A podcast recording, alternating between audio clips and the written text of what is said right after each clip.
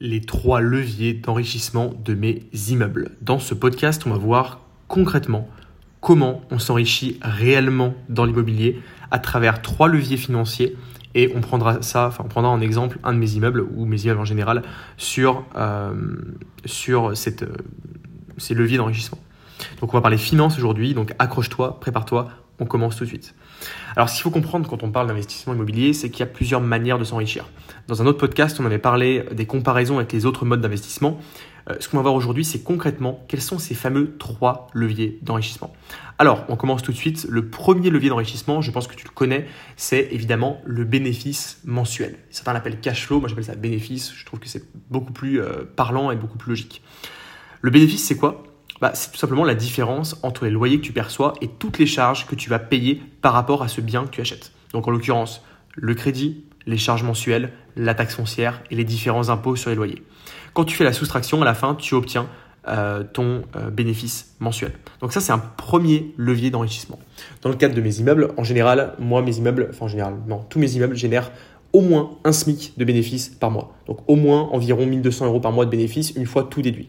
C'est-à-dire que euh, une fois que j'ai pris mes loyers et que j'ai enlevé toutes les charges, les impôts, les taxes, etc., il me reste environ un SMIC de bénéfices au minimum, c'est ce que je vise, et parfois plus. Euh, pourquoi? Parce que tout simplement, c'est ce qui me permet également bah, de vivre et de réinvestir cet argent-là dans d'autres projets. Donc j'ai besoin d'avoir ce bénéfice-là pour m'enrichir. Deuxième levier d'enrichissement, ça va être la plus-value. La plus-value, c'est le fait d'avoir une revente supérieure au prix d'achat total. Donc par exemple, tu vas acheter un bien 100 000 euros, tu vas mettre euh, environ 10 000 euros de frais de notaire, donc tu seras à 110 000, tu mets à peu près 40 000 euros de travaux, tu seras à 150 000, et tu revends ce bien par exemple 200 000, tu gagnes 50 000 euros de plus-value brute avant impôt. Ça, c'est le deuxième levier d'enrichissement et c'est un des leviers que j'exploite également le plus. Pour moi, l'enrichissement sur le bénéfice, c'est bien, mais on reste sur des petits chiffres. Tu vois, on reste sur des 1000, euh, 1500 euros par mois de bénéfice. Alors, c'est honorable, on va pas se plaindre du tout, c'est un très beau chiffre, mais dans l'immobilier, on peut faire beaucoup plus. Et par exemple, sur euh, mon avant-dernier immeuble, euh, je réalise une plus-value potentielle de quasiment 100 000 euros. Voilà. C'est-à-dire que si je revends le bien, le bien aujourd'hui, je le vends 100 000 euros de plus que je ne l'ai payé avec euh, les frais totaux, c'est-à-dire en comptant les frais de notaire, les frais d'agence, les travaux, etc. Bien sûr, on ne parle pas de juste prendre le prix d'achat. On parle d'un prix d'achat global euh, et on parle d'un prix de vente global également. Donc tu vois, l'enrichissement euh, mensuel, il est de quelques milliers d'euros, on va dire, plus de 1000 euros.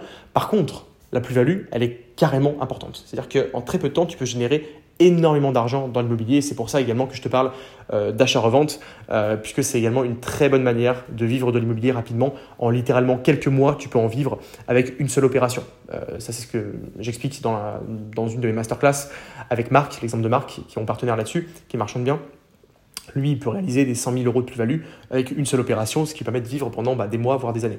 Donc c'est euh, quelque chose de ultra important à comprendre. Euh, la partie plus-value est super importante dans l'immobilier également, c'est le deuxième levier et beaucoup de personnes l'oublient. Euh, toutes les méthodes à la mode que tu peux voir un peu partout, faire... Bon, je vais pas les citer, mais bref, je pense que tu m'as compris. globalement, c'est basé que sur du bénéfice sur du bénéfice déjà qui est hypothétique, parce qu'en cas de changement structurel, en cas de changement de marché, eh ben, tout s'écroule. Euh, et en plus de ça, bah, il n'y a pas de plus-value, ce qui fait qu'il n'y a aucune sécurité. Si la personne doit revendre son bien, elle perd de l'argent, et donc finalement, elle se retrouve à faire une opération qui lui a fait perdre de l'argent sur le global. Donc c'est pas du tout intéressant. Ça, c'est le deuxième levier. Et le troisième levier, qui est également extrêmement important, c'est l'amortissement du bien. Je pense que tu le sais, quand tu achètes de l'immobilier, tu fais un crédit. Donc tu empruntes à la banque de l'argent pour acheter ton bien. Donc forcément, chaque mois, quand tu empruntes, tu vas devoir rembourser une mensualité. Cette mensualité, elle est composée de deux choses principales. de trois choses en réalité, mais de deux choses principales. La première chose, c'est les intérêts. Donc ça, c'est ce que la banque gagne, c'est sa manière de gagner sa vie, de faire de la marge sur ce qu'elle te prête.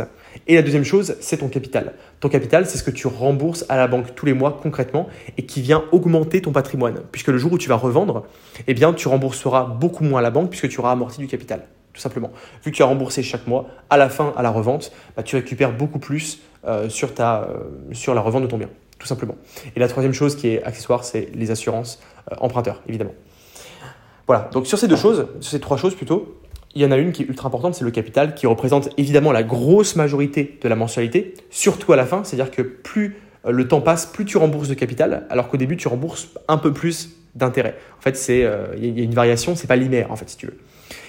Et donc, c'est le troisième moyen de s'enrichir grâce à l'immobilier, c'est de simplement attendre, en fait. Tu encaisses tes loyers, tu encaisses des bénéfices, c'est une bonne chose.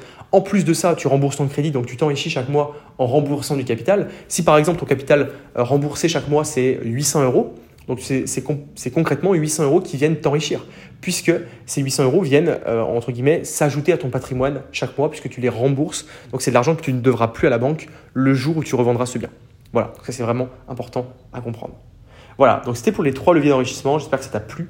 On se retrouve dans un prochain podcast. Comme d'habitude, tu peux commander mon livre en prenant un des liens euh, sur le podcast ou alors en allant sur deveniraffranchi.com slash podcast.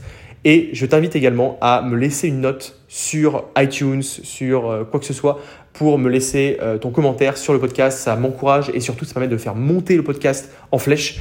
Et plus j'ai de personnes qui m'écoutent, plus j'ai de personnes qui laissent des avis et plus je ferai de podcasts. Donc c'est dans ton intérêt également. Je te laisse laisser un avis le plus positif possible. Si tu veux me laisser 5 étoiles, c'est très bien. Et on se retrouve dans un prochain podcast.